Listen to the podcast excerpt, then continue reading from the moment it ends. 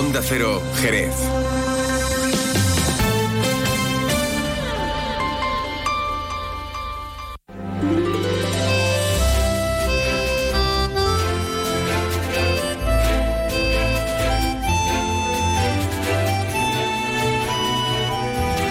Más de uno Jerez. Leonardo Galán, Onda Cero.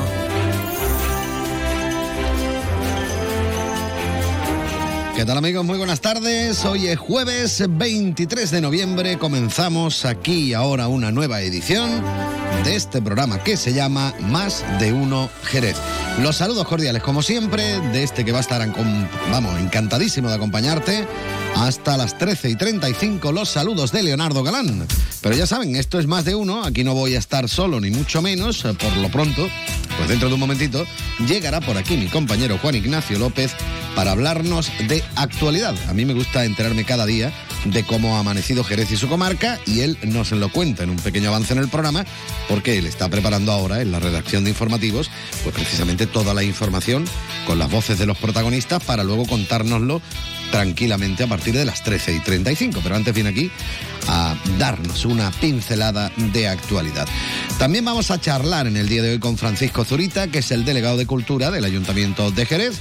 No se nos puede olvidar que hoy es la inauguración del alumbrado extraordinario de Navidad y, por cierto, se ha presentado hace tan solo unos minutos la tercera edición provincial de Zambombas Jerezanas. También hablaremos con Ángel Hortas. Mañana se inaugura en Jerez el cuarto ciclo internacional de órgano. Y hablaremos también con Miguel Ángel Ruiz, el presidente de la Asociación Nacional de Consumidores, con diferentes consejos que ofrecen de cara al Black Friday, que es mañana, y también de cara a las eh, próximas eh, Navidades. Y bueno, tendremos nuestro libro gastronómico viajero con Pepe Gil, como hacemos cada jueves. Hablaremos de Zurbarán y el bullying. No sé por dónde romperá nuestro amigo Pepe Gil. Y como ayer no nos dio tiempo, pues lo hacemos hoy. Mm, tendremos nuestras historias de Jerez con Manuel Antonio Barea. Yo tenía muchas ganas de que habláramos de la historia de la cartuja de Jerez, desde sus orígenes hasta la actualidad. De este y de mucho más hablaremos aquí en Más de Uno Jerez, que va a comenzar como siempre mirando los cielos para saber cómo van a estar de cara a las próximas horas, de la mano de la Agencia Estatal de Meteorología. Luce Shopping, el mayor centro outlet de la provincia de Cádiz, patrocina este espacio.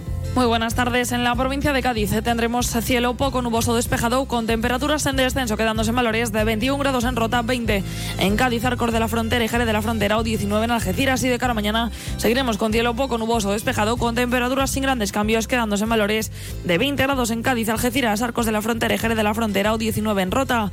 El viento será flojo variable, es una información de la Agencia Estatal de Meteorología. Alvariza Motor te ha ofrecido la información del tiempo.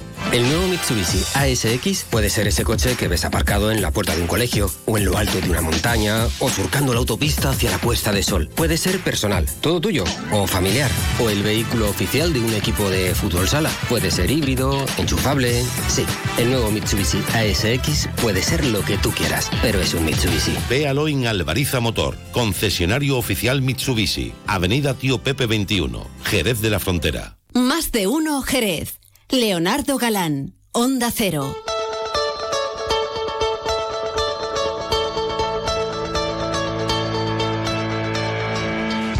Pues son 24 los minutos que pasan de las 12. Seguimos en la sintonía de Onda Cero Jerez. Me gusta recordarles que nos escucha por el método tradicional de radio en el 90.3 de la frecuencia modulada, pero que también nos puede escuchar en www.ondacero.es a cualquier hora del día, en cualquier lugar del mundo, que es donde están los podcasts estos fantásticos del programa y también nos pueden escuchar directamente en su teléfono móvil, que también están los podcasts y todo esto.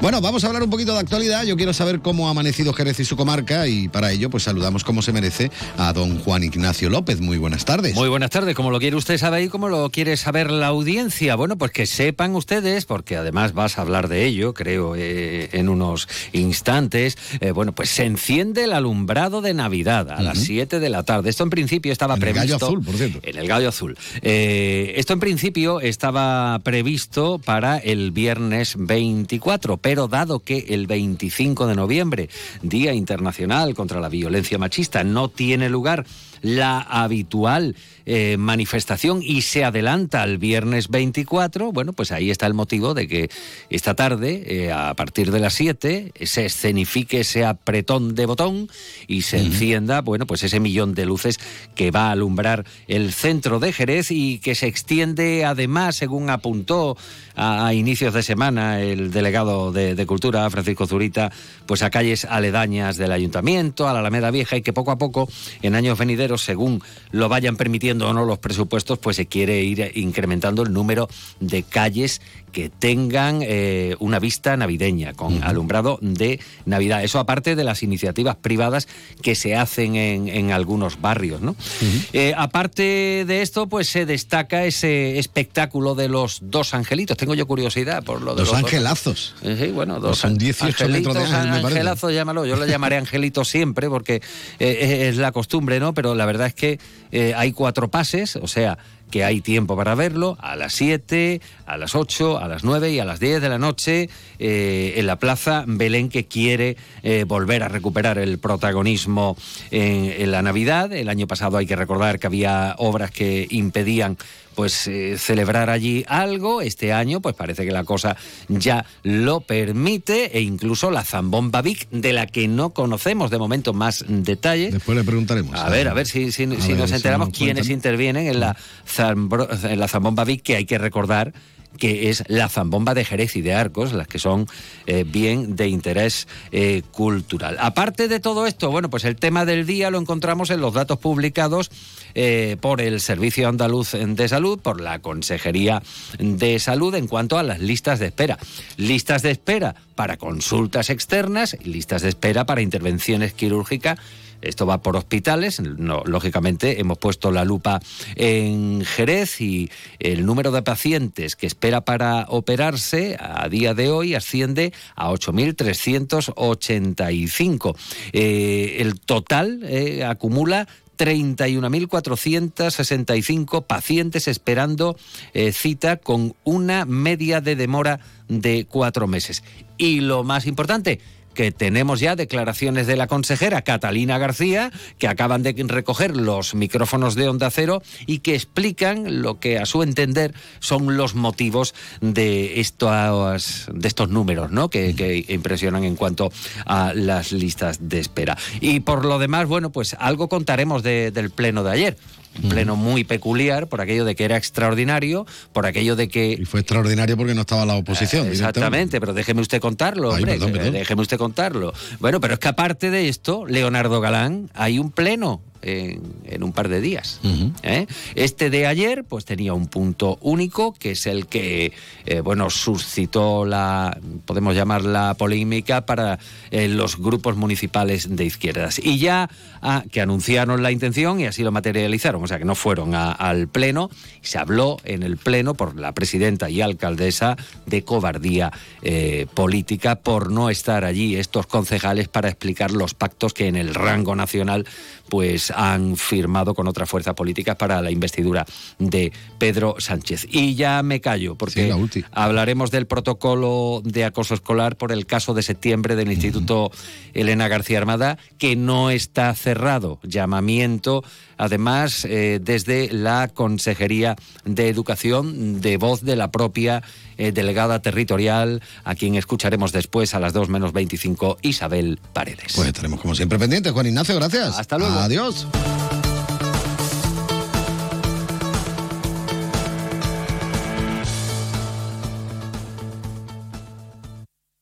Más de uno, Jerez. Leonardo Galán, Onda Cero. Luce Shopping, el mayor centro outlet de la provincia de Cádiz, patrocina este espacio.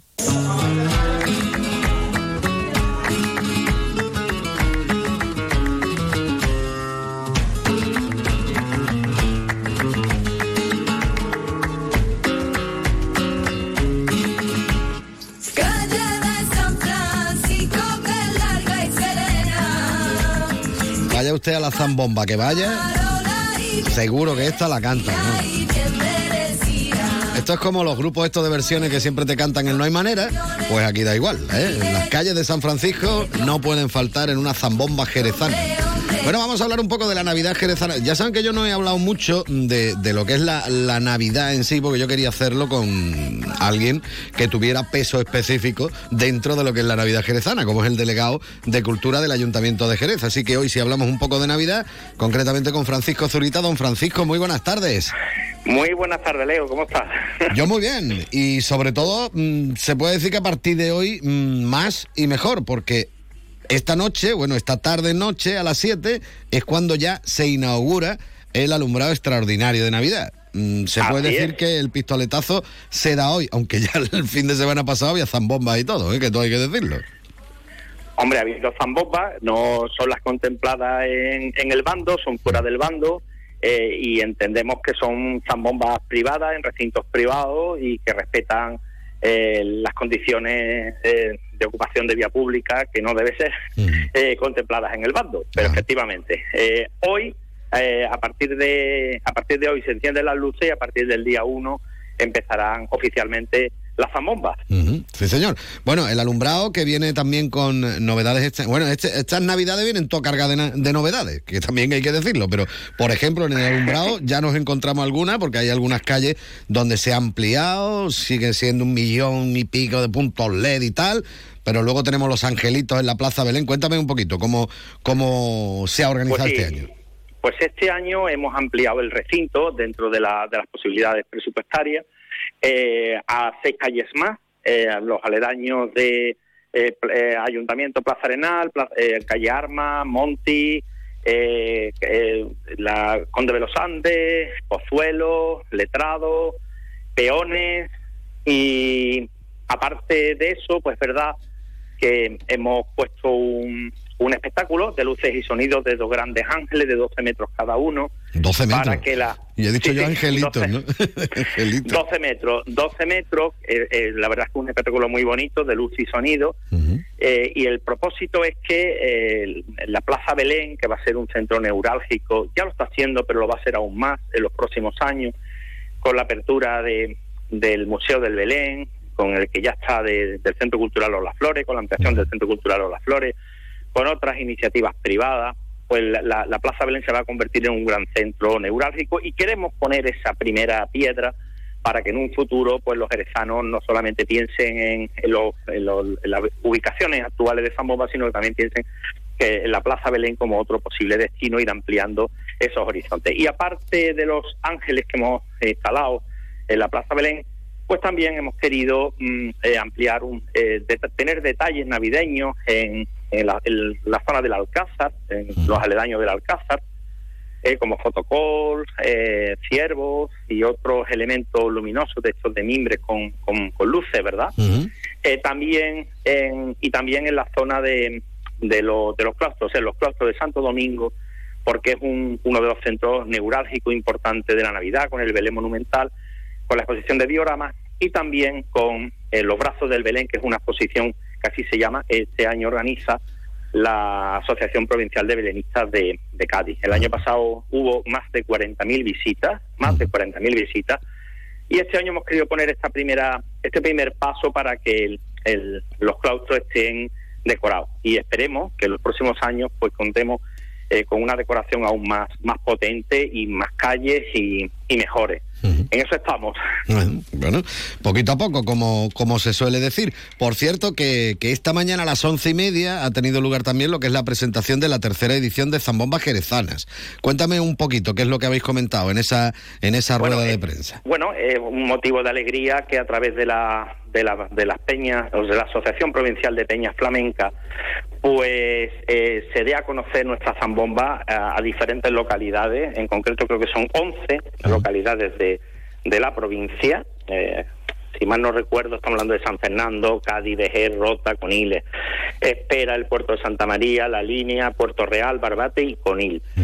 Y esto viene de la mano de la Asociación Provincial, como te, como te he dicho, y se trata de dar a conocer nuestra zambomba a otras localidades de la, de la provincia, localidades hermanas, localidades que comparten con nosotros pues el amor por la Navidad y muchos valores de relacionados con el flamenco, con nuestra cultura, con nuestra forma de ser, pero que quizá eh, todavía no tengan el conocimiento de las zambombas jerezanas que, que deberían y así, pues de la mano de la asociación, pues tienen la oportunidad de verlo de primera mano y animarles también a que vengan a Jerez a, a celebrarla, compartirla, disfrutarla, porque es bueno que venga gente de, de fuera, eh, cuanta más mejor, a conocer nuestra forma de vivir la Navidad. Y que le llamen zambomba, no de otra manera. Que también efectivamente, efectivamente. Es importante que sepa que aquí en Jerez utilizamos la palabra zambomba, porque el instrumento le da nombre a la fiesta. ¿eh? Esa metonimia de una parte que le da nombre al todo. No tiene por qué llamarse zambomba. Eh, como, Yo no quiero ni nombrarlo. Yo no quiero ni no, No, no, para nada. A mí me resulta raro, a mí me resulta un poquito incómodo ponerle la tilde en la última A. ¿eh? Eh, hay que hay que llamarlo como lo llamamos los jerezanos, que hmm. es igual que el instrumento, es una zambomba. es, lo que ha sido declarado bien de interés cultural de Andalucía, la zambomba de Arco y de Jerez, ¿no? Efectivamente, así que para los que nos estén oyendo, pues que insistirle en que tenemos que decirle a, los que a, los que vienen de fuera y que con tanto cariño acogemos que la palabra eh, correcta para eh, para mm, referirnos a esta fiesta navideña es Zambomba. Bueno, eh, hablando de Zambomba y hablando de bien de interés cultural, también, bueno, ya me imagino que está todo preparado para lo que será la Zambomba Big, ¿no? Pues ya estamos ultimando los detalles, todavía quedan algunos por, por rematar para hacerla aún más grande, pero prácticamente ya desde la delegación, el, departamento que se encarga de la programación, pues tiene ya todo bastante atadito para que la zambomba PIC pues sea brille con, con especial esplendor, ¿no? Es verdad que no la llamamos Big porque sea la única Big, en realidad Big es la zambomba. Eh, la llamamos Big porque ese día eh, celebramos, ese día celebramos la, el nombramiento eh, de, de, la zambomba de Jerez y la de Arco como bien de interés cultural. Eh, yo mm, quiero aclarar esta cuestión porque en realidad cada zambomba que se celebre en nuestra ciudad debe ser y debe respetar eh, la pureza mm, por la que se le se nombró como PIC, ¿vale? Entonces ese día lo celebramos de manera especial, pues para congratularnos por esa por ese nombramiento de la zambomba como bien de, interés cultural. Y es verdad que ponemos especial cariño y celo, porque yo creo que es un motivo de alegría tener este patrimonio eh, tan importante y tan reconocido, ya fuera de, ya no solamente eh, en la provincia, sino fuera de, los límites regionales y casi nacionales, porque vienen gente de todas partes, también del extranjero, a disfrutar de, esta maravilla que es nuestra zambomba.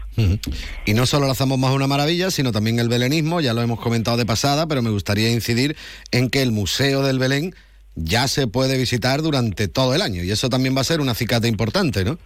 Sin lugar a dudas, yo creo que es un gran tesoro que tenemos los jerezanos, muy desconocido para buena parte de la ciudadanía, pero que sin lugar a dudas es una joya que el ayuntamiento, el gobierno de, de María José García Pelayo, ha querido poner en, valor, fue uno de sus compromisos eh, programáticos y, ya pues estamos a la espera de los últimos de los últimos eh, mm, detalles técnicos porque eh, también son necesarios como no y a la falta de esos ya de esos últimos detalles técnicos pues abrirán las puertas en breve. Buscaremos un momento propicio dentro de la de la agenda de la alcaldesa, que es muy, muy apretada, como te puedes imaginar, para hacer una inauguración por todo lo alto y que, y que, demos, que pongamos en valor esta maravilla como te he dicho, que es el Museo del Belén, al que al que yo mm, de verdad invitaría a todos, no solamente la gente de Jerez, sino los de fuera, que vean, que disgusten, que, que contemplen,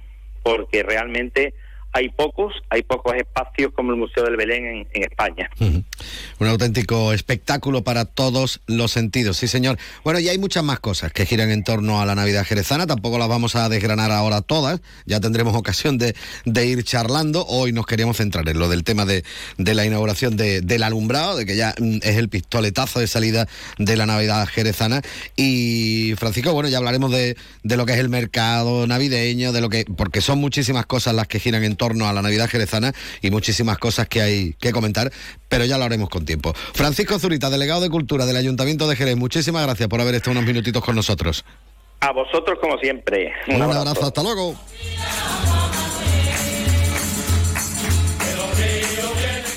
¿Conoces el único centro outlet de la provincia de Cádiz? Visita Lutz Shopping y encuentra las primeras marcas con hasta un 70% de descuento durante todo el año. Y no te pierdas el mejor ocio y restauración al aire libre. Para saber más, entra en www.lutzshopping.com.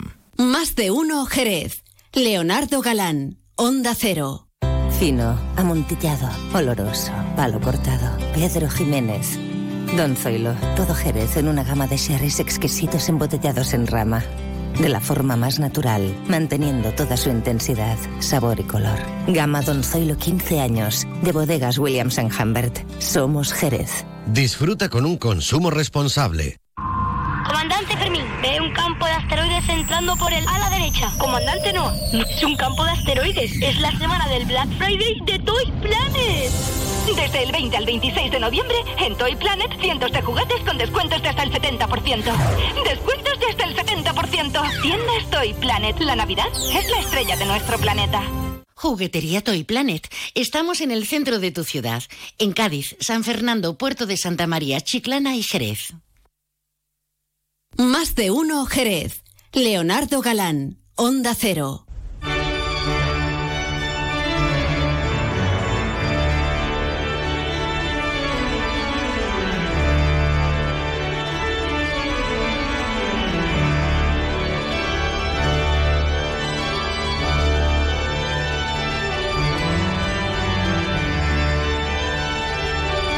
Bueno, vamos a continuar, por supuesto, en la sintonía de Onda Cero Jerez, aquí en el 90.3 de la frecuencia modulada, también en www.ondacero.es y directamente en su teléfono móvil, si se han descargado la aplicación gratuita de Onda Cero. Ya saben que esto es más de uno, yo aquí nunca estoy solo, y menos cuando voy a hablar un poquito de órgano.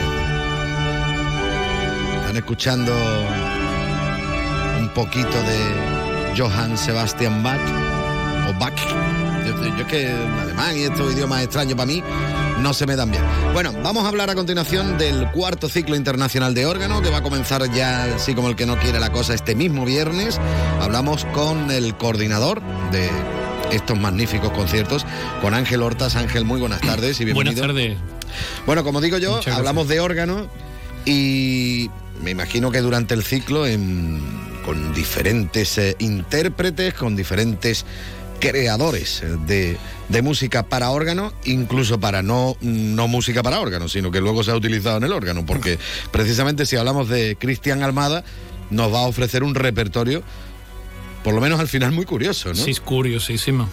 Curiosísimo y poco, poco, poco usual. Claro, yo le dije, digo, tienes que traer cosas eh, de tu tierra tienes que traer algo porque lo hace todo el mundo. Y bueno, como verás, empieza con un clásico como es Bach, que no puede faltar, pero realmente va a tocar a Sor Piazzolla, como tú ah. sabrás, célebre por sus tangos, celebrísimo y maravilloso. y va a tocar... Él es argentino, por cierto, Cristiano Almada. Sí, sí, sí, es argentino, efectivamente. Y es el actual organista titular de San Pablo Tramuros del Vaticano. Vaya. Es literalmente una, eminencia, sí, sí, es Champions League. Champions League, el que gana. Completamente. Es espectacular. Bueno, como decimos, esto va a ser el viernes. Cuéntame un poquito dónde lo vais a hacer y, bueno, qué órgano vais a utilizar.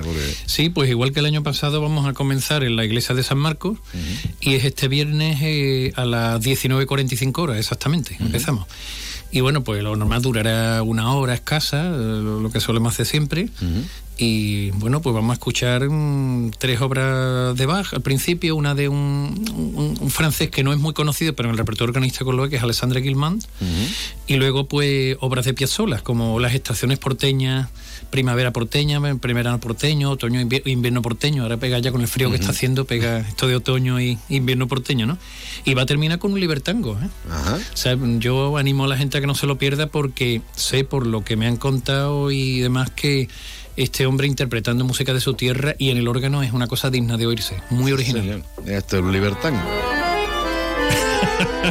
También en órgano, ¿eh? Bueno, suena, suena como el acordeón, pero, pero es órgano, ¿eh? Sí, sí, sí. será una, un armonio quizá, ¿no? Sí, eso tiene que ser. Bueno, yo no entiendo de órgano, pero vamos, el hombre estaba allí con mil millones de botones dándole. Pudiera ser, pudiera ser un armonio, porque el armonio tiene lengüetas y suena como, ah, como yo digo, como un acordeón con teclas, ¿no? Ah, bueno, vamos a escuchar un pelín por lo menos para hacernos una idea de lo que nos espera.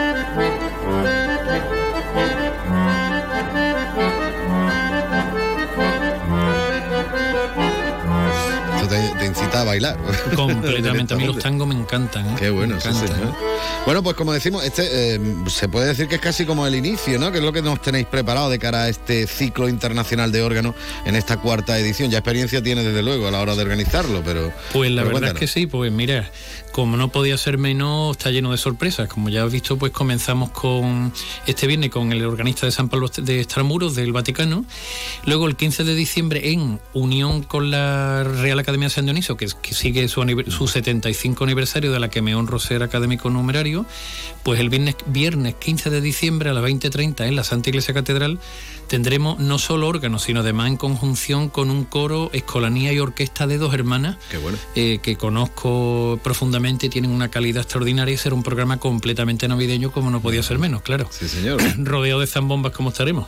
Esto es, es curioso, ya lo hemos comentado alguna que otra vez, porque con Ángel ya hemos hablado muchas veces, ¿no? De, del tema este del ciclo internacional del órgano y del órgano en sí. Lo, lo bueno de esto es que mm, hay que ir a buscar el órgano. Es decir, tú no te llevas el órgano a cualquier No, lado, no, no, sino que lo es chulo es, que. Claro, y el órgano suele estar en una pedazo de parroquia o una Claro, pedazo de claro, iglesia Que, que llama mucho la atención y vosotros os vais moviendo, por ejemplo, por toda la provincia, no solo, bueno, por toda la diócesis más bien, ¿no? Sí, porque realmente por eso se llama diócesis, porque o- ocupa, digamos, el territorio de, eh, de la diócesis. Y yo por eso animo mucho a la gente a seguirlo, porque es muy distraído. Por ejemplo, el día 19 es en Algodonal y el 22 en Arcos. Oye, pues mira, como yo digo, te das un paseíto por la tarde, es un viernes, que ya la gente pues no, no trabaja todo el mundo por la tarde, te da un paseíto, te tomas ahí una tapita, que hay sitios maravillosos. Disfruta de las chacinas Eh, de la sierra, ahí lo magnífica, los dulces de, De las los quesos y la eso, exactamente. Ahí- ahí lo claro. Y bueno, pues luego escucha un precioso concierto de órgano y, y estás conociendo muchas zonas de aquí una- y unas iglesias impresionantes que tenemos por aquí alrededor. Hay que promocionar nuestro patrimonio o nuestro patrimonio musical, porque un órgano, mantener un órgano, eso tiene que ser muy costoso. Sí, y precisamente una de las misiones de estos ciclos es el mantenimiento. Porque claro, que quiera que no viene un concertista y tiene que estar el órgano de primera. Para ponerlo de primera hay que mantenerlo. Sí, señor. Se afina, se cuida. Mm. Eso, eso te iba a preguntar, porque yo tenía ahí la duda de si los órganos hay que afinarlos. ¿Eso cómo, cómo se hace? Porque si estamos hablando de tubos y, y todo esto, es que a mí me resulta extraño. ¿Cómo se afina un órgano? Pues mira, normalmente la- el órgano se compone, digamos, de dos familias de tubos. Uno son la- los tubos de flauta y los tubos de, de- de lengüeta, que son la- las trompetas que aparecen muchas veces así como horizontales en muchos órganos, que se llaman en batalla, en chamade en, en francés, ¿no? Y entonces, normalmente, si están bien eh, restaurados en condiciones, la- las partes de flauta normalmente no se desafinan, si están bien los tubos cortados a, a- a, digamos, a a su altura, ¿no? Pero los de lengüeta sí que se desafinan con los cambios de tiempo. O sea, por, por ejemplo, este frío que está viniendo, para mí es un suicidio, porque todos los órganos se van al garete. Entonces, la parte de lengüeta hay que repasarla entera, se va completamente, uno a uno. ¿Cómo se hace? Pues tienen una lengüeta de latón y una especie de muellecito que se llama raseta. Es como si literalmente lo que aparece por fuera es un, como un alambre. Entonces con una herramienta adecuada, y no sé, como un, un destornillador, en cierta manera, se le va dando un toquecito hasta que ya le das la entonación. Lo que hace es acortar y alargar la, la longitud de la lengüeta. Ajá. Y estamos hablando de cuántos tubos puede haber. Ahí lo, es lo que te iba a decir. Porque no son es una guitarra que son seis cuerdas, por ejemplo, o doce como mucho. Pero... Hombre, un órgano de estos tiene de media entre el más pequeño puede tener 800 tubos y el mayor que hay por aquí por unos 2000. Vaya. Pero claro, evidentemente no hay que afinar los 2000 tubos. Ahora, por ejemplo, un órgano como el de arco que tiene mucha lengüetería, pues puede tener tranquilamente que afinar mm, para el concierto unos 200 tubos no hay que los quite. Y esto me imagino que habrá algún aparatito ahora, porque bueno, antaño no lo habría, pero antaño sería por el oído a lo mejor de- del organista o algo, pero... Tú lo has dicho, antiguamente es evidente que lo hacían todo de oído y es admirable cómo repartían los intervalos de la, de la octava, de las 12 notas de la escala, de oído, ¿no? Ahora lo que pasa es que como el órgano tiene una base que no se desafina normalmente, se coge un modelo de una octava solo, de 12 notas, se copia en una octava de la trompeta, podemos decir, de los registros de trompeta, y con esa octava ya afinada se copia en las demás notas una por una, por octavas. Vaya. el do con el do, el re con el re. Bueno, pero aún así sigue siendo un método casi de oído, No, no, podríamos decir. completamente de oído. De hecho, yo creo que con un aparato no quedaría ni bien. Hay cosas que hay que hacerlas de oído. No, hay que tener también un oído que no vea. Pero bueno, sí, sí. como decimos, que, que no íbamos a hablar de esto, pero es que surgió la pregunta. Es que surge- surge eso, curiosísimo, voy, a, claro. voy a Y preguntar. te digo una cosa, el que lo está oyendo es insoportable. ¿eh? Cuando lo estáis afinando, ¿no? Hombre, si es para mí, que estoy con los pitos al lado, pi, pi, pi, el que está oyendo abajo, pi, y otra vez pi durante horas, eh, un martirio, una tortura, ¿eh? Vaya tela, vaya tela. bueno, todo tiene su trabajo y todo tiene su porqué, y por eso, bueno, pues siempre está bien preguntar, porque nunca te acostarás sin saber algo más, que eso también es importante. Y así también eh, ponemos en valor el trabajo que se realiza por parte de un organista, ¿eh? que, que, también es importante, y por parte de, de, lo que es la diócesis a la hora del mantenimiento precisamente de esas porque algunos son, bueno, algunos, la mayoría de los, de los órganos son impresionantes. Son impresionantes todos. Tenemos auténticas joyas aquí que oscilan pues entre 1700 y pico y 1800 y algo. Y luego ya aquí en Jerez tenemos dos del siglo XX, San Marcos y el Carmen. Y, bueno, pues lo dicho, hay que mantenerlo y también hay que agradecer a la diócesis, a todas las parroquias y los, párrocos, todas las facilidades que da, que la verdad es que son todas, ¿eh? todas las facilidades. Sí, señor, pues uno de los nuevos, como quien dice, es el que vamos a tener en San Marcos, como decimos este viernes, Exacto. a partir de las 19.45, eh, las 8 menos cuarto, váyanse tempranito, no se vayan a quedar sin sitio, pero sobre todo hay que disfrutar, como decimos, con Cristian Almada, formando parte de este cuarto ciclo internacional de órgano de la diócesis de Acidonia Jerez. Ángel, como siempre, muchísimas gracias y si quieres comentar algo más, aprovecha que tienes el micro abierto. Gracias, buena nada, anima a todo el mundo desde aquí a que no se lo pierdan porque vienen gente muy buena, muy buena. ¿eh? Y además son gratis. Que eh, Eso, también hay que, decir. No lo hemos dicho, pero para Efectivamente. que lo Venga, Ángel, muchas gracias. Gracias a vosotros.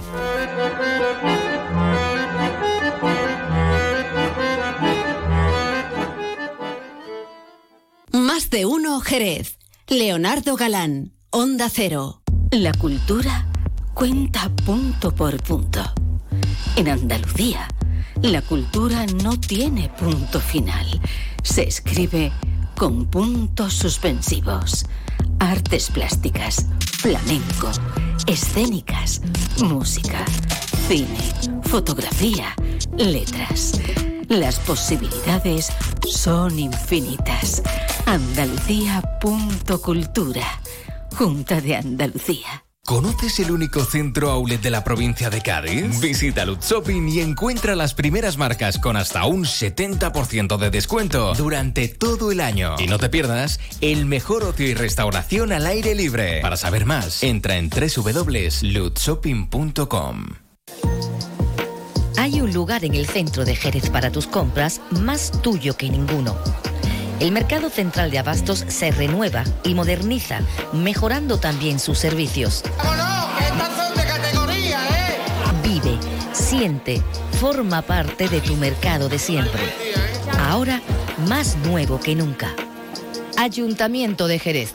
Estrategia de Desarrollo Urbano Sostenible Integrado EDUSI. Más de uno Jerez. Leonardo Galán, Onda Cero.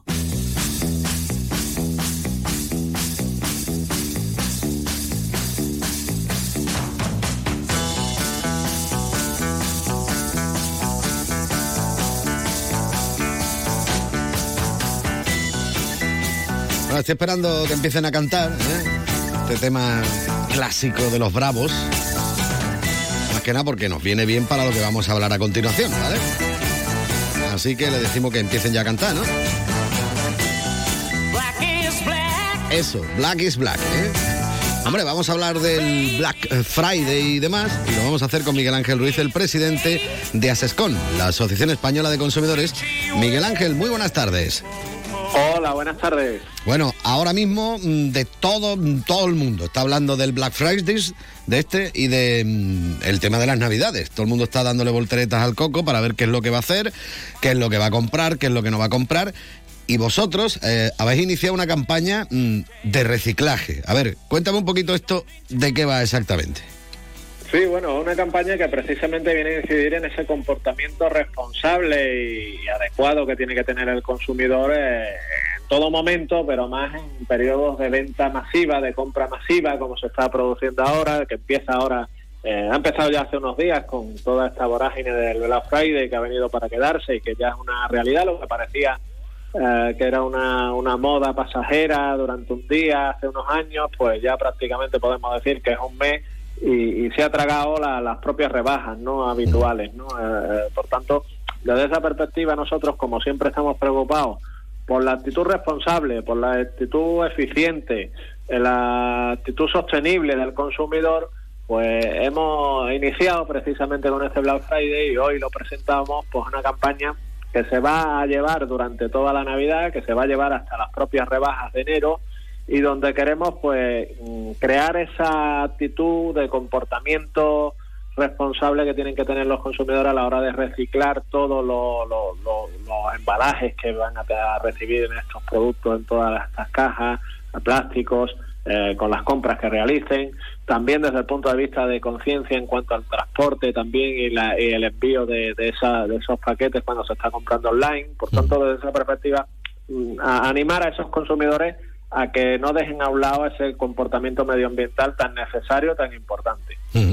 Bueno, el eh, Black Friday, que como tú comentabas, empezó siendo un día al año para quitarse de en medio las tiendas, como quien dice, algún que otro electrodoméstico y al final ya no solo afecta a electrodomésticos, sino a todo tipo de cosas, porque te puede encontrar absolutamente de todo y que está llegando ya, como dices tú, a la, duración prácticamente de un mes, ¿no? Sí, ayer, incluso veía una, una publicidad en creo que en redes sociales que llegaba hasta un bocadillo de calamares al 50% por el Black Friday, ¿no? Por tanto, desde, desde esa perspectiva...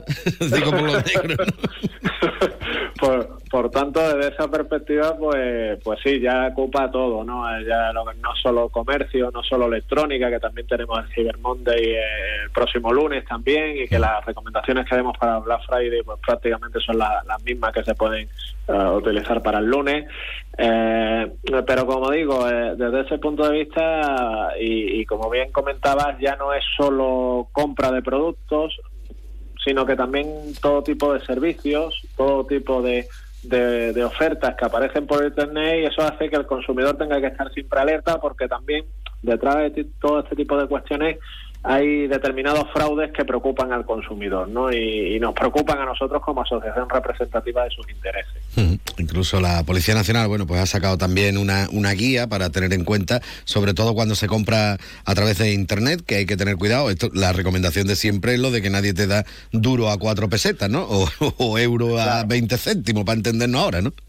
Claro, ese, ese es el, el tema. Los refranes son siempre tan, tan tan venidos a cuenta, ¿no? Y tan y con tantas verdades, ¿no? Y, precisamente lo que comentas, pues viene desde ese punto de vista de usar el sentido común, usar la responsabilidad de que lo barato, en muchas ocasiones lo excesivamente barato, unas calidades magníficas, excelentes, eh, que nos aparezca a través de internet, a través de una publicidad, a través de un correo electrónico, a través de un SMS, eh, todo eso a través de WhatsApp, pues eh, todo eso que aparece muy barato, muy positivo y muy económico y de unas calidades magníficas, pues quizás ah, detrás de todo ello, pues como se suele decir, hay gato encerrado, ¿no? Y ahí es donde tienen buena parte de los fraudes que desgraciadamente se producen en un 10% de los consumidores que lo reciben, según las estadísticas, y hacen pues que al final todos estemos eh, preocupados, primero alertando y en segundo lugar, pues poniendo esos parches en caso de que hayamos sido víctimas de alguno de estos fraudes. Y además, bueno, todo esto se puede trasladar también a las compras navideñas, porque no solo es el Black Friday o el Monday este que decía, sino que luego también ya estamos todos pensando en, en las próximas navidades, ¿no? Claro, ya yo, yo creo que se está anticipando todo, ¿no? Eh, lo que antes empezaba en el 6, 8 de diciembre, en, ese, en el puente, podemos decir, de, de diciembre, pues prácticamente ya se ha adelantado al mes de noviembre, ¿no? Y en el comercio pues llevamos todo el mes hablando de Black Friday. Durante el mes de diciembre estaremos hablando de, de las compras navideñas al 100% y después pues ya hablaremos de las rebajas de invierno, ¿no? Por lo tanto, noviembre, diciembre y enero van a ser meses muy claves, muy muy críticos desde el punto de vista del consumo y, y ahí siempre nosotros con la recomendación que damos de planificación de las compras, es decir, de ver el presupuesto previo que tenemos, de ver las necesidades, de ni qué decir tiene que nos tenemos que ajustar a nuestras posibilidades económicas y evitar eso que también en algunas noticias he leído que es un sobreendeudamiento excesivo por parte de los consumidores eh, que se está produciendo y que desgraciadamente pues nos estamos encontrando, ¿no? Así que por tanto desde ese punto de vista eh, tenemos que ser conscientes de nuestras posibilidades, conscientes de nuestras compras y si lo hacemos bien, pues saldremos de la mejor manera posible para esa cuesta de enero de la que también hablaremos y también daremos consejo para salir de ella vivos, eh, que tendremos en, dentro de, de, dos meses. Pues nada, como siempre tomamos buena nota de esos consejos que se nos ofrecen desde la Asociación Española de Consumidores. Miguel Ángel, muchísimas gracias, como siempre, un fuerte abrazo. Gracias a vosotros, encantado.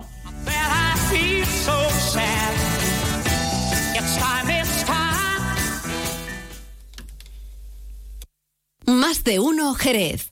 Leonardo Galán, Onda Cero.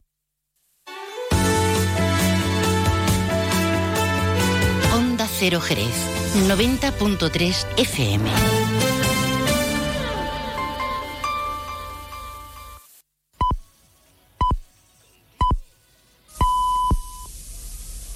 En Canarias.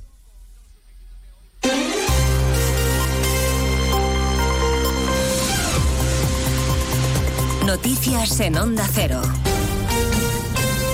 Buenas tardes, les avanzamos a esta hora algunos de los asuntos de los que hablaremos con detalle a partir de las 12 Noticias Mediodía en esta jornada después del debate sobre la ley de amnistía en el Parlamento Europeo y con maniobra del magistrado del Constitucional, el exministro de Justicia Juan Carlos Campo, que anuncia que se va a abstener en un primer recurso contra la amnistía. Se evita de esta manera tener que contradecir su propia argumentación. Les recuerdo que en los informes sobre los indultos, Juan Carlos Campo defendió la legalidad de la medida a diferencia de la inconstitucionalidad de la ley de amnistía. El Partido Popular espera que no sea la única abstención. Congreso de los Diputados, José Ramón Arias. No solo debe abstenerse Juan Carlos Campo en este asunto, sino que debería hacerlo en todos los procedimientos planteados que le afectan. Además, como dice, según Cuca Gamarra, no debería ser el único magistrado en abstenerse. Uno, y así apartado, no debiera de ser el único. Deberían apartarse todos aquellos que eh, Mm, no solo han formado parte del gobierno, sino que se conoce perfectamente cuál es su posición en relación al mismo. Los populares ven relevante la respuesta dada por la Unión Europea sobre la amnistía y lamentan la incongruencia y la imagen de un PSOE que ahora asume el relato del independentismo en el mismo lugar donde antes lo repudiaba. A propósito del debate de ayer en la Eurocámara, hoy la eurodiputada del Partido Popular, Dolors Montserrat, confesaba en Antena 3 que los socialistas europeos están atónitos ante el cambio de criterio del Partido Socialista Español. No dan crédito en los pasillos te dicen, pero oye, Dulos, si justamente hace dos, tres años estuvimos todos juntos levantando la inmunidad de Puigdemont, explicamos la verdad, que este señor es un prófugo de la justicia que había atentado contra la Constitución. El gobierno sigue con su hoja de ruta en Cataluña, ya lo dijo ayer la portavoz, y el Ejecutivo de la Generalitat con la suya. El presidente catalán ya tiene el nombre que va a proponer para negociar por la parte catalana el traspaso de las cercanías. Barcelona, Ricard Jiménez. El gobierno catalán ha decidido confiar esta cuestión a Pera Macías,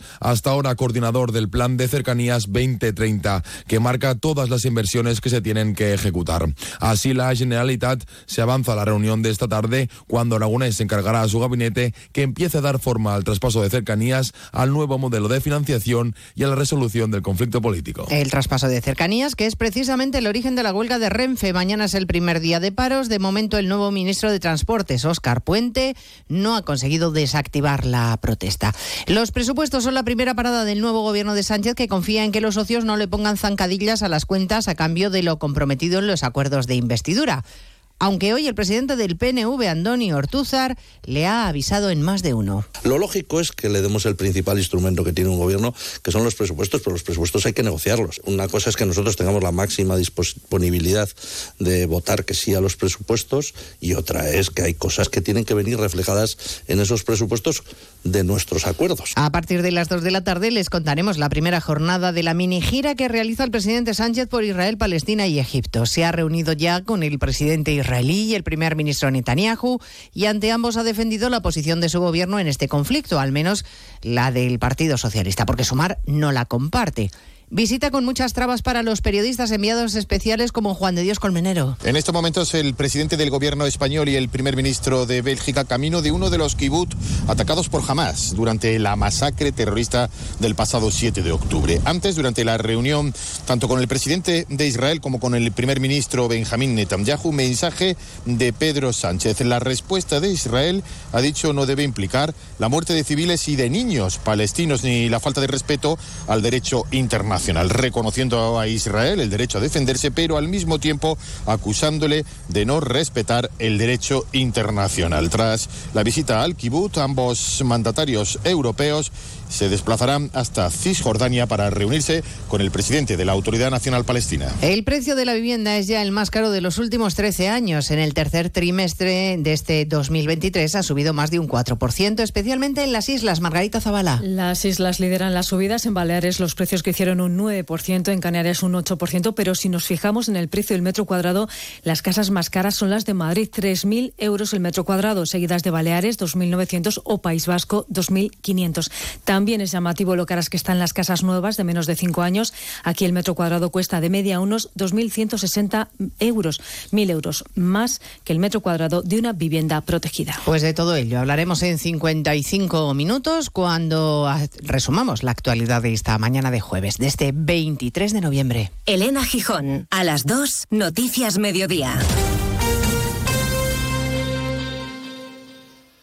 Como el perro y el gato. Como siempre, como todos los fines de semana, dispuestos a pasar un buen rato charlando de esos buenos amigos que son los no racionales que conviven con nosotros en nuestros hogares. Todo sobre las mascotas con Carlos Rodríguez. Sábados a las 3, domingos a las 2 y media de la tarde y siempre que quieras en la app y en la web de Onda Cero. Patrocinado por Menforsan, los especialistas en cuidados, higiene y cosmética natural para las mascotas. Te mereces esta radio. Onda Cero, tu radio.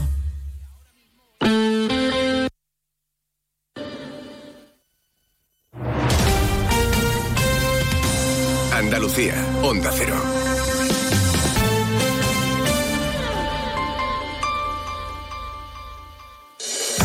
Si la familia entera comparte tareas, el trabajo de casa repartido no cansa.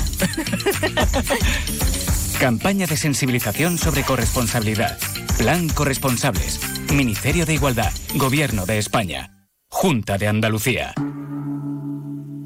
Montepío, ¿en qué podemos ayudarle? Quería informarme sobre su seguro de decesos. Aquí tiene nuestra oferta. ¿Y en ese precio tiene cobertura completa? Sí, lo tiene todo cubierto. Compañía con más de un siglo de experiencia. Visite montepíoconductores.com. Montepío, lo tiene cubierto. Disfruta el Black Friday con Social Energy. Llévate 200 euros en tu batería virtual con Quiroluz, con seguro todo riesgo incluido los dos primeros años y grandes descuentos con hasta 25 años de garantía en todas nuestras instalaciones de primeras marcas. Esta semana, 20 meses al 3,55% TAE. Pide tu cita al 955 44 11 11 o socialenergy.es. La revolución solar es Social Energy. Sobre todo, Onda Cero Andalucía. En Onda Cero, Noticias de Andalucía. Jaime Castilla. Buenas tardes, hacemos hasta ahora un repaso de la actualidad de Andalucía de este jueves 23 de noviembre y empezamos con salud porque la consejera del ramo, Catalina García, rechaza dimitir por las listas de espera tras las quejas ayer de la oposición y defiende que el Servicio Andaluz de Salud funciona a pleno rendimiento. Por su parte, los sindicatos aprecian una intención oculta para perjudicar a la sanidad pública. También hoy es el día en el que la comunidad se prepara para la primera de las jornadas de huelga convocadas por los sindicatos de Renfe y Adif contra la cesión de las cercanías a Cataluña en virtud del pacto entre el PSOE y los independentistas catalanes. Mañana está convocado ese paro en toda España. Aquí en la comunidad van a verse afectadas tanto la alta velocidad como la media distancia y las cercanías en estaciones como las de Sevilla, Córdoba, Villanueva de Córdoba, Los Pedroches, Puente Genil, Málaga, Antequera, Loja o Granada. No obstante, los servicios mínimos impuestos por el gobierno son altos, un 75% en cercanías, 65 en media distancia y un 72% en alta velocidad. Pese a ello, se espera que la huelga perjudique y afecte a cientos de trenes en toda la comunidad. Vamos ahora con el repaso de la actualidad de cada provincia andaluza y empezamos por Almería. En Almería, el consejero de Justicia, José Antonio Nieto, ha entregado 300.000 euros de subvención a 12 pequeñas poblaciones de interior para que implementen actuaciones encaminadas a asentar a sus habitantes en una de las provincias españolas con mayor número de nacimientos que de funciones, aunque no es así en todas las localidades.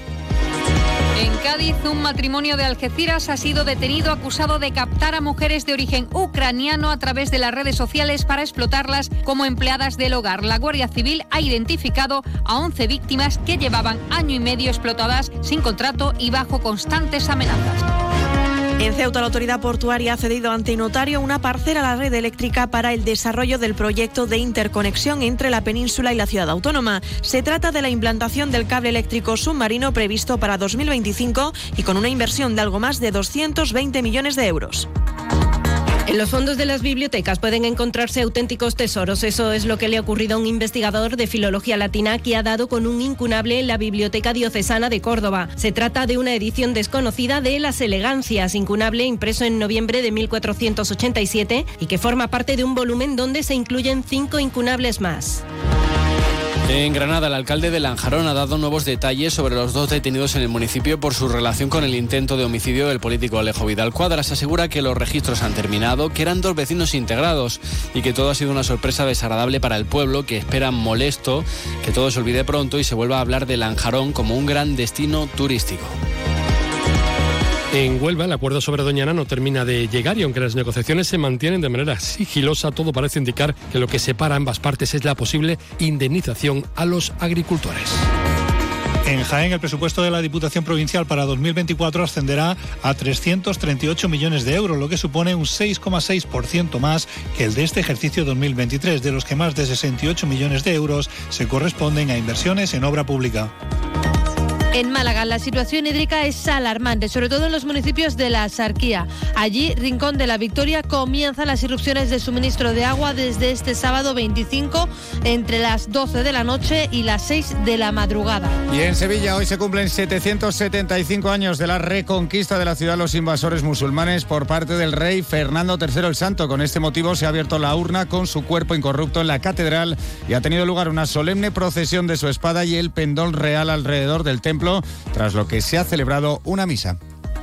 Más noticias de Andalucía a las 2 menos 10 aquí en Onda Cero. Onda Cero. Noticias de Andalucía. En estas Navidades, saborea el mejor jamón ibérico de bellota, los romeros de Alanís, producto familiar y artesanal con tiendas en Alanís y Sevilla. Los romeros de Alanís. Descubre nuestro producto estrella, lomito ibérico de bellota, el mejor sabor para estas fiestas. Realiza tu pedido entrando en shop.losromerosdealanís.com y lo recibirás en casa en 48 horas. Los romeros de Alanís, de nuestras dehesas a tu mesa. Nos encanta viajar, nos encanta Andalucía. ¿Te vienes a conocerla?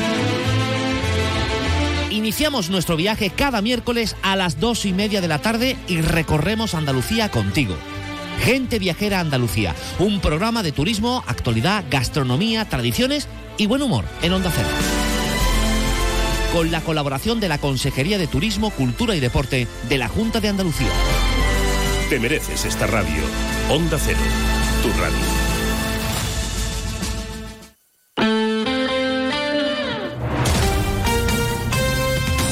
Onda Cero, Jerez.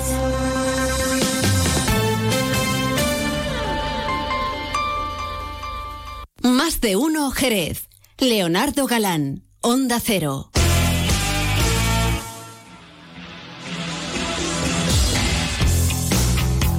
Continuamos porque tenemos muchas cosas que contarles aquí en Más de Uno Jerez en esta edición de jueves. Y como suele ser habitual los jueves, bueno, pues tenemos nuestro libro gastronómico viajero que nos trae nuestro querido compañero y amigo don Pepe Gil. Don Pepe, muy buenas tardes. Don Leo, buenas tardes. Bueno, vamos a seguir con nuestro periplo Zurbarán, podríamos decir, con nuestra expedición Zurbarán. Con expedición nuestro, Zurbarán. Con nuestro conocimiento de Zurbarán. Y Zurbarán y el bullying. A ver. Mmm, ¿Cómo se come? ¿eh? ¿Cómo se come? Cuá, ya que estamos con el libro gastronómico, ¿cómo se come esto? ¿Cuáles son los ingredientes? Bueno, esta palabra que ahora se ha puesto tan de moda, ¿no? Pero que antes simplemente se llamaba acozo o mm. malaje. Mm. O malaje. Bueno, otras cosas que no se pueden decir a esta hora en la radio, claro. O, mamá, los niños me pegan. En el colegio, o profe, profe, y el profe te pegaba también, ¿no? por si acaso, la culpa era tuya. Recibía por todas partes, ¿no? Y que creaba, pues Monstruo en dos sentidos. Creaba una monstruosidad porque algunas veces marginaba al chaval, ¿no? Y, o la chavala, y cuando crecía, pues tenía serios problemas porque, bueno, porque crea, eso crea marca. Decía aquel que todo ocurre en la niñez, ¿no? En nuestra niñez. Todo lo que nos va a pasar en el, en el futuro se ha ensayado o se ha marcado a fuego, como si fuéramos unas reces, en nuestra niñez, ¿no? Yo, yo sufrí también eso, pero también ellos sufrieron cuando mis respuestas eran expeditivas. ¿no? Mm. Claro, ¿por qué? Porque todo aquel que sobresale de la manada, todo aquel que no es gregario, todo aquel que, es diferente, que es diferente, pues produce eso en la sociedad, produce pues o rechazo, o burla, o admiración. Curiosamente la admiración es más difícil de conseguir. Y viene después. Bueno, pues y por los mismos motivos que anteriormente se burlaban, la mayoría de las veces. Yo cuando, cuando estuve tratando de documentarme sobre el tema, vi las estadísticas y me puse la mano en la cabeza, porque esto lejos de, de ser una cosa del pasado, es una cosa de cada día y que sigue creciendo y creciendo exponencialmente, ¿no? Y que ahora el bullying pues se ha desarrollado si cabe más horriblemente a través de los móviles, por ejemplo, ¿no? Entonces, porque antes cuando tú sufrías bullying, sufrías acoso, lo tenías en el colegio, pues cuando llegaba a tu casa ya estabas tranquilo. No, es que ahora ya no está tranquilo ni en tu casa, ni en la calle, porque ni además en el colegio, te, ni en ningún lado. te amenazan, ¿no? Te hacen chantaje, sobre todo a, a las chavalas, ¿no? Con el tema de que con, la- con esto de la de la inteligencia artificial, pues hay aplicaciones que sacan la cabecita y la ponen en un cuerpo y bueno, y te pueden arruinar la vida, ¿no? Mm, Bien, eso es una realidad y cuando decidí coger cifras dije, no, no voy a coger cifras porque es horrible, ¿no? Porque se- la dimensión eh, es sangrante. Y entonces quise llevarlo por otro terreno, quise llevarlo al mundo del arte. Eh, Zurbarán de alguna forma también sufrió bullying, ¿no? El bullying que sufren los artistas es por otros artistas y por los que te encargan los cuadros, ¿no? En aquel tiempo los que encargaban los cuadros eran básicamente venían de dos fuentes, ¿no? Uno era la eclesiástica, que bueno, que tenía una demanda de imágenes y demás para para lo que es evidente, imágenes piadosas, imágenes simbólicas, ¿no? Retratos y otra era la nobleza. En, el- en- en aquellos años en que Zurbarán se, se le encarga lo de ese cuadro que está en el Metropolitan de Nueva York, que es la batalla del Sotillo, o la batalla de Jerez, ¿no? Pues está en Madrid. Y es, un, es una época muy productiva de- del autor. Él está muy hermanado, muy codo con codo con Velázquez. Velázquez de alguna forma lo ha introducido en, en los ámbitos de la corte y por fin empieza a recibir encargos importantes, encargos que le hacen poder vivir de esto. Cuando quiero referirme al bullying, quiero referirme que el bullying algunas veces en el mundo del arte ocurre por la falta de encargo, que es evidente, pero sobre todo por otros artistas. Es curioso, en los matones del arte, vamos a llamarlo así, pues la frase más favorita suya es, pero esto no es arte, tú eres un buen aficionado, tú eres un buen artesano. Zurbarán sufrió esto, sufrió esto, pero siguió siendo fiel a lo que él creía. Y el tiempo le ha dado la razón. Otro personaje gráfico, en este caso ficticio, es el dios del trueno, Thor. ¿Y cómo se come esto con lo de Zurbarán? Bueno, la batalla de Jerez realmente son dos batallas. Una la del Sotillo, que posiblemente fuera en el siglo XIV, pero hubo una anterior en que las huestes castellanas se enfrentaron a las huestes de Ben un andalusí de Murcia, rey de Murcia, que puso cara y, se enfrentó a, a Castilla, pero también se enfrentó a todo aquel que no fuera peninsular, ¿no? Incluso intervino en el norte de África, ¿no? Bueno, pues se, se encontraron aquí, en una de las contiendas, se encontraron aquí en la cercanía de Jerez, probablemente todo apunta a que fue en el mismo lugar, en lo que hoy es Monte Alegre, y que la tradición dice que había una ermita en que Fernando III, que fue el, el- el rey, pues oró allí. Bueno, esto es leyenda, no tenemos certeza sobre este tema, ¿no? Y entrando en el campo de la leyenda, dicen que en esa batalla fue la última vez que se aparece el apóstol Santiago. ¿eh? La batalla del Clavijo y en la batalla de Jerez, ¿no? Y ya no se aparece más en, en España, se aparece en América, curiosamente, cruza, cruza el océano. El apóstol Santiago, que dice la tradición cristiana que le puso un mote a él y a su hermano Juan, le puso un mote Jesús, que era el hijo del trueno. Bien, en esa batalla, imagino, hay alguna crónica por ahí que lo menciona, pero repito, esto es leyenda. Quiero imaginarme a ese porta estandarte en que un rayo cae y muchos de los contendientes que estaban allí quisieron ver o al apóstol Santiago o a Tir, que era el nombre con el que aún se conocía y se adoraba por mucho cristianismo e islam que hubiera establecido, aún se adoraba sobre todo en la, en la cornisa gaélica, o sea, mm, galaica, que diga, perdón, me he ido a Irlanda, galaica, que es eh, el reino de Galicia, Asturias, en Cantabria, lo que hoy en día es Cantabria, se seguía adorando a Tyr, o por lo menos mencionando cada vez que había un trueno, porque Tyr era Thor. Mm. Una persona que sufre bullying en los cómics es Thor. Porque en su primera representación gráfica, las primeras aventuras del dios del trueno, que ahora está tan famoso, ¿no? Se llamaba Donald Blake era un médico que era cojo y que todo el mundo se metía con él y, le atacaba, pero que encontró un bastón que cuando tocaba en el suelo, Thor, el hijo del trueno, que estaba condenado a habitar en él, aparecía y le daba caña a aquellos que le hacían buddy.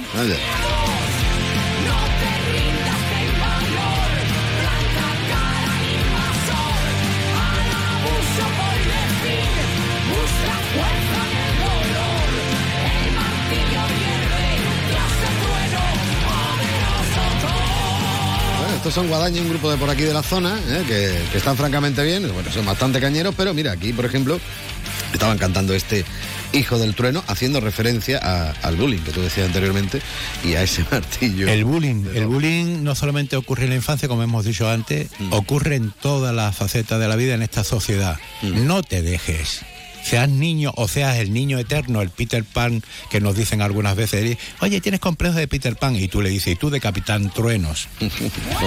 o, o, de Capitán Garfio, me han dicho, ¿no?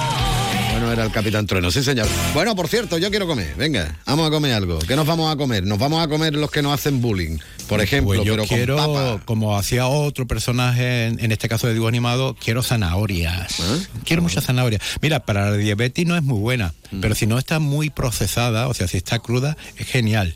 Pues yo quiero hacer un pastel salado de zanahorias. Con queso pega un taco. Mm, los frutos los frutos del bosque están muy caros, los arándanos son prohibitivos. Por lo tanto, como me da hora por no comer azúcar, ¿eh? y creo que no se debe abusar del azúcar, que es una adicción y una praga, pues me gustaría que comiéramos zanahoria. ¿Cómo? Pues la vamos a rayar muy fina, muy fina, muy fina. La vamos a pasar a escardar, como decían nuestras madres, no vamos a cocerla, sino a escardarla. Asustarla, vamos, en el agua. Vamos, y vamos a triturarla, vamos a hacer una pasta con ella. Vamos a coger y vamos a hacer, pues, lo que es la masa de crepe, pero un poquito más gruesa. Vamos a hacer como si fuera una, un hojaldre. Vamos a meter todo todo eso con un poco de mantequilla por abajo, vamos a meter toda la, esto y vamos a echar trozos de queso. Si tenemos posibilidades económicas, podemos comprar unas almendras las picamos, que ya las venden picadas también, o las picamos, no las picamos, como nos dé la gana, nueces, frutos secos, todo muy picadito, lo vamos a porrear. Vamos a cerrar eso, le vamos a juntar huevos para que se dore bien, lo vamos a meter al horno y nos lo vamos a comer después. Está salado. Fresquito. Pero oye, señores, que se comen ustedes los dulcecitos esos salados a montones, que lo sé, que lo he visto, ¿eh? ¿Por qué no, se van a comer ¿En frío o en caliente? ¿Cómo? De las dos maneras, ah. pero, en caliente está más bueno. Hombre, recién sacado. Hombre, ese queso calentito dentro, mezclándose con todos esos productos. Uh. Oye, no, no resulta caro, ¿eh? No resulta caro, resulta laborioso. Pero mientras pueden ustedes escuchar esta sintonía. Sí, señor. Pues nada, don Pepe Gil, muchísimas gracias como siempre. Adiós. Cómanse ustedes del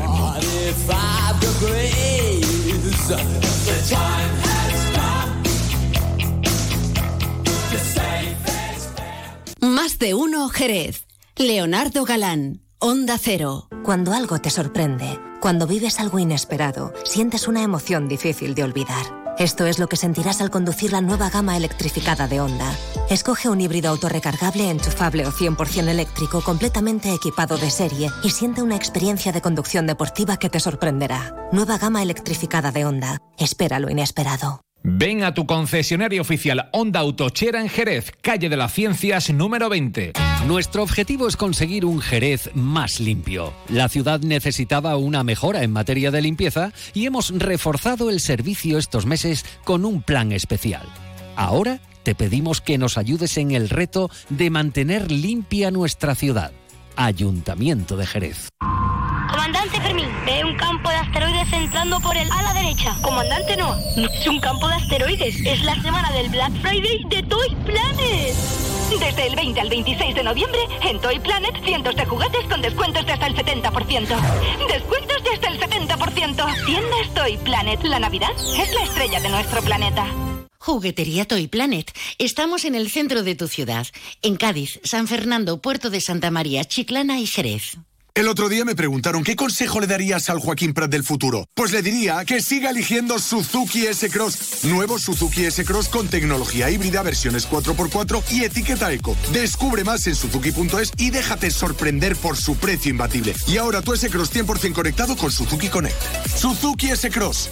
Cross the line. Véalo en Alvariza Motor, concesionario oficial Suzuki. Avenida Tío Pepe 21, Jerez. Más de uno Jerez.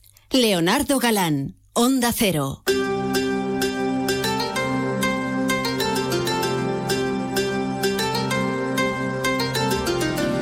Ya sé que no es habitual que los jueves abramos nuestra taberna, ¿eh? que dedicamos a contarles las historias de Jerez. Pero hombre, yo creo que el motivo también lo merece. Primero que nada, saludar a don Manuel Antonio Barea. Muy buenas tardes. Buenas tardes.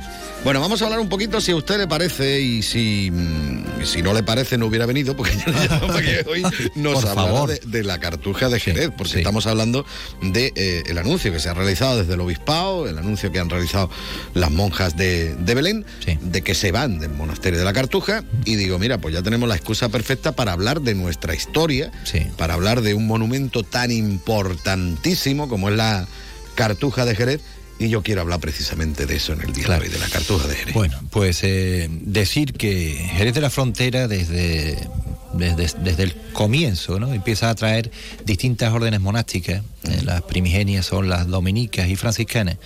Pero bueno, eh, las cuales se incorporan extramuros, pero bueno, desde muy rápido se van incorporando los mercedarios, capuchinos, carmelitas, etcétera, y los cuales van, digamos, picoteando, ¿no? Aquí remitir, por ejemplo, la maravillosa obra de Fernando Roca Vicenti, de la ciudad de Dios a la ciudad de Baco, en el sentido de que, bueno, que casi había grandes polémicas entre las mismas órdenes.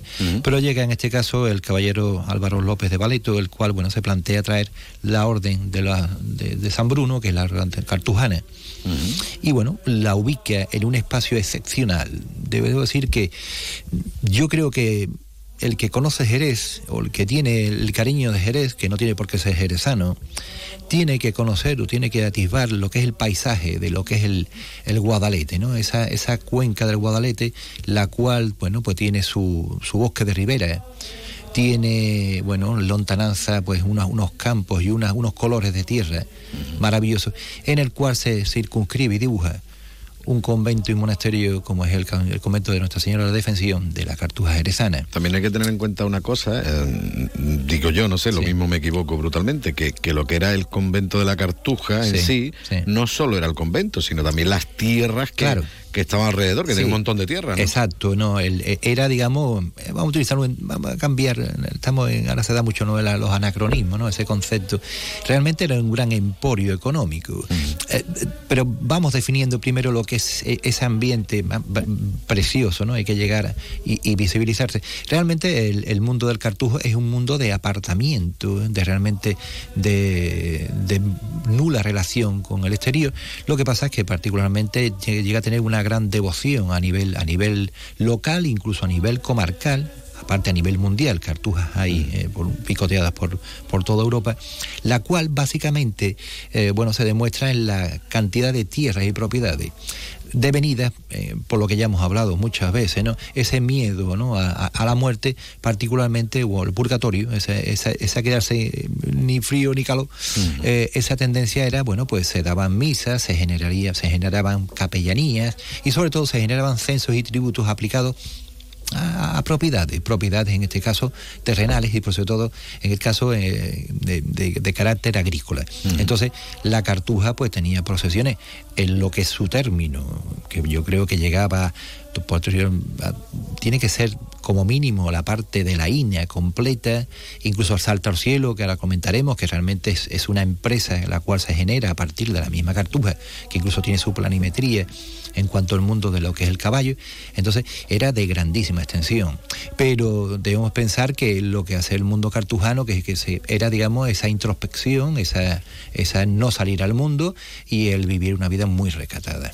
Bueno, pues se construye... No salir al mundo, pero que el mundo venga a mí. Exacto. Entonces, no, no. Entonces, particularmente, bueno, pues monta un monasterio en el cual van los grandes arquitectos de la época y los maestros de obra. Y bueno, Martínez Montañez, pues tenemos, yo que sé, a grandes obras como de Rivera, como de Zeta, una serie, y sobre todo incluso pintores, que en este caso como, como es el caso de Zurbarán el cual va generando. Entonces, el interior es extraordinario y maravilloso. Es la, la gran obra arquitectónica patrimonial de la provincia de Cádiz y posible de las mejores de Andalucía. Y bueno, claro, uno se pregunta, vale, las monjas han estado aquí X años, eh, una vez que se fueron los cartujos, eh, originarios como quien dice, eh, ahora se van las monjas, eh, ¿qué queda? Claro, es que la cuestión está en el concepto de propiedad, entonces va en su historia. En principio eh, está la orden cartujana, claro, llega un momento en que se genera lo que es la desamortización o manumisión, en este caso, de los, de los monasterios masculinos, con lo cual pasa al Estado. El propietario actual de la cartuja es el Estado. Es el Estado, sí, sí, pero lo que pasa es que hay un periodo, incluso hay una reincorporación del mundo cartujano, en el cual pervivieron. Eh, debo hablar, y esto tengo que decirlo, porque yo tengo que hablar de. Yo me acuerdo que mi madre contaba de que ella pudo acceder. Ahora detrás de ella había un cartujano con una fregona y iba limpiando los distintos pasos de mi señora madre. Vaya. Porque sí, sí, sí. Bueno, sí, claro. the women, the women, the women is no power, is the problem. Pues el cartú ahora se tendría que hartar, digo porque aquí son monjas, ¿no? Exacto, sí, sí, bueno, sí, sí, sí, bueno, eh, si los cartuaros levantaron la cabeza. Por eso te digo. Claro, eh, posteriormente, bueno, eh, la orden pues no llega a mantener el espacio y se recupera al Estado y el Estado, bueno, se plantea de que, bueno, por lo que fuera, quedara, digamos, gestionado mientras hubiera uso religioso por parte del obispado de Jerez de la Frontera. Entonces, el Monseñor de Río plantea que las monjas de Belén vayan a la cartuja. Cuestión, y aquí está la, diatriba o el dilema. Si tenemos un bien patrimonial de gran rango, que ya en principio es de poder público, el cual debe ser accesible como bien patrimonial porque se da en manos de una señora encantadoras y maravillosas, las cuales son las monjas de Belén, que tienen también una vida introspectiva, la cual no querían tener relación con el mundo, porque era vida contemplativa, porque se entregan a esta señora. Yo creo que criminalizar a las monjas de Belén realmente no es no son maneras. Particularmente hay que interpretar de que no era la orden eh, que, mejor más apropiada. Que había, exacto, para haber integrado.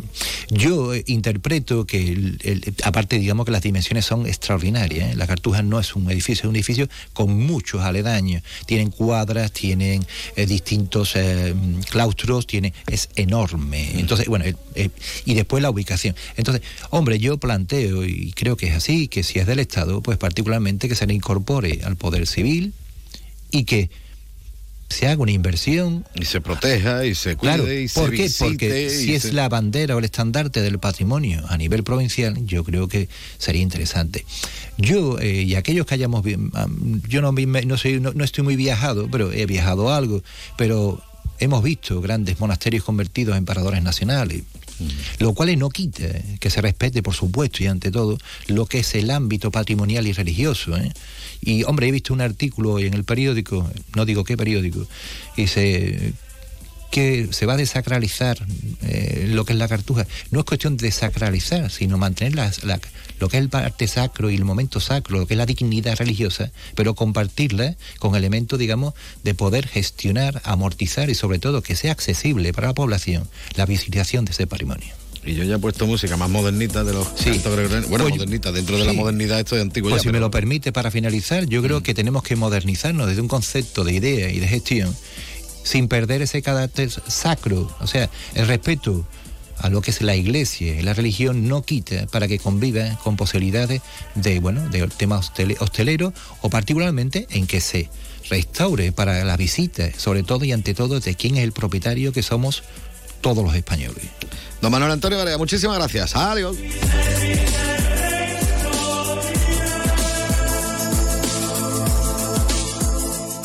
Más de uno, Jerez. Leonardo Galán, Onda Cero. Pues nada, son 34 los minutos que pasan de la una en punto de la tarde. Nos vamos a marchar ya. Los saludos de Leonardo Galán. Nos vamos a dar una vueltecita después porque estoy completamente enamorado de la buena gastronomía que nos ofrece nuestro amigo Antonio García en el restaurante Antonio. Así que me voy para allá, ¿eh? Lo echo de menos. Y por supuesto, bueno, pues, tomaremos también una copita, como Dios manda, de alguno de los vinos de bodegas Williams and Humbert. Algunas. Es decir, que vamos a tener, como siempre, un consumo responsable. ¿eh? Nos vamos con Eros Ramazzotti. Completamente enamorado, como diría. Que les dejo en buena compañía con toda la información. Con Juan Ignacio López. Adiós. Parecemos como dos recién casados. Cuando todos los amigos se han largado. Cansados.